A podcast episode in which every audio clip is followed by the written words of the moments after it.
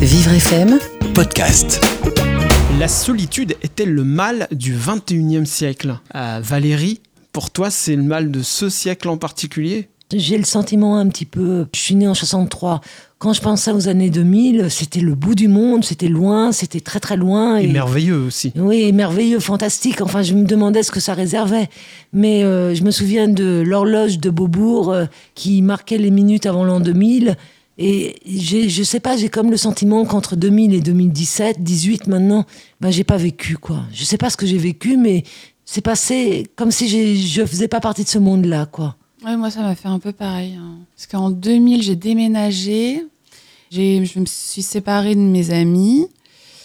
De 2000 à 2018, j'avais l'impression d'être euh, une sorte de, de truc parfait, de truc qui sort de l'œuf euh, pour euh, coller à, euh, au standing euh, élitiste euh, de la société. Et j'avais l'impression d'avoir perdu mon âme. Comme si euh, notre vie, elle était contrôlée par quelque chose et qu'il n'y avait plus trop de naturel, plus trop de... On est dans un monde virtuel de toute Ouais, façon Et du coup, une, un- une grande solitude dans tout ça Oui, je pense. Oui. ouais, oui. Elsa aussi Oui, oui, oui, complètement. Ça me permet de rebondir sur le monde virtuel, avec l'avènement des sites de rencontres, par exemple, qui a, à mon avis, vraiment accru euh, la solitude. La solitude des femmes en particulier, puisque j'ai lu pas mal de, de livres à ce sujet-là. L'avènement d'Internet, donc, a euh, amplifié le phénomène, le phénomène de la solitude. Parce que les gens, les gens ne se rencontrent plus, il n'y a plus de rencontres spontanées, les rencontres se font à l'intermédiaire, par l'intermédiaire donc d'un- site internet. Les gens, certes, se rencontrent après, mais euh, c'est- on, on a la sensation d'être encore plus seul. Et je pense que c'est encore plus dur d'être femme euh, seule aujourd'hui au XXIe siècle que d'être femme dans le siècle, euh, dans le siècle d'avant. On est le statut de la femme ayant changé. On, on Yvette, est-ce que c'est mieux d'être seule maintenant ou d'être obligée, par exemple, de euh, être interdite de divorce euh, comme par le Mhm. passé? Ça peut se discuter. Oui, oui, non, c'est discutable. Tout à fait. Non, je suis pour la, la, la libéralisation totale de la femme. Donc, le divorce, c'est vraiment un, non, non, quelque chose de très, très important pour la femme, pour la libéralisation de la, de la femme.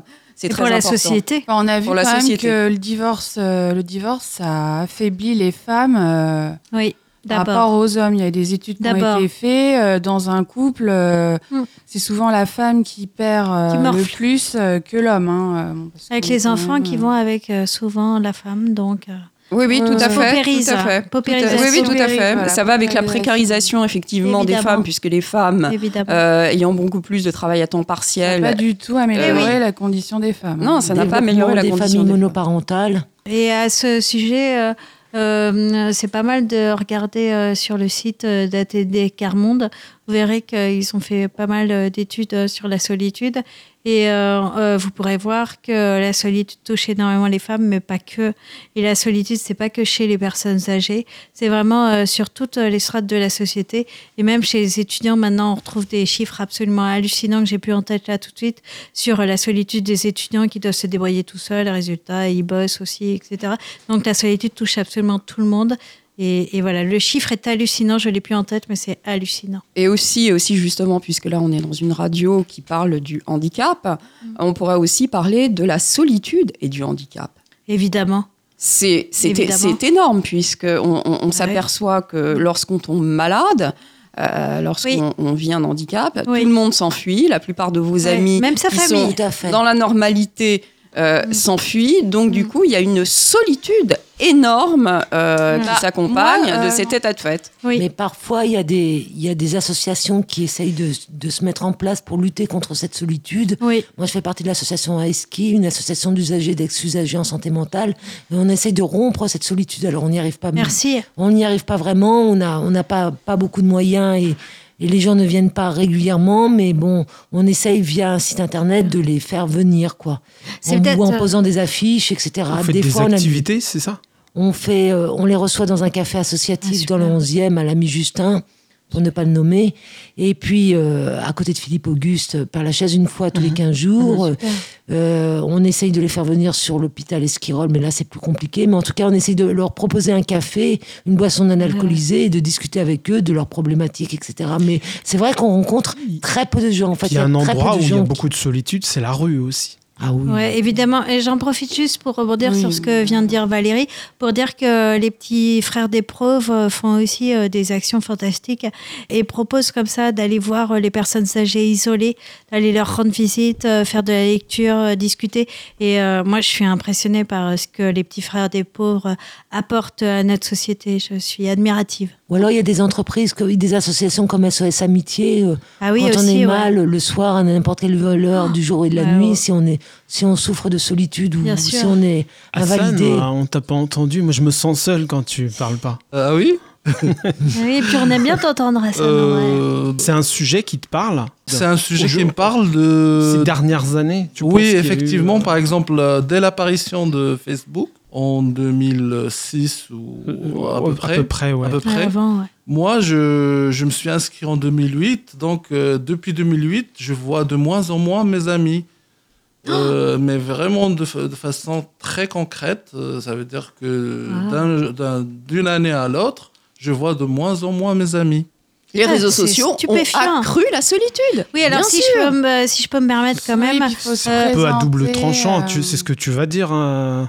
Euh, non, euh, c'est pas ce que je vais dire. Ce que je vais dire, c'est que euh, j'ai vécu aussi une période extrêmement seule parce que j'étais pas bien euh, avec moi-même.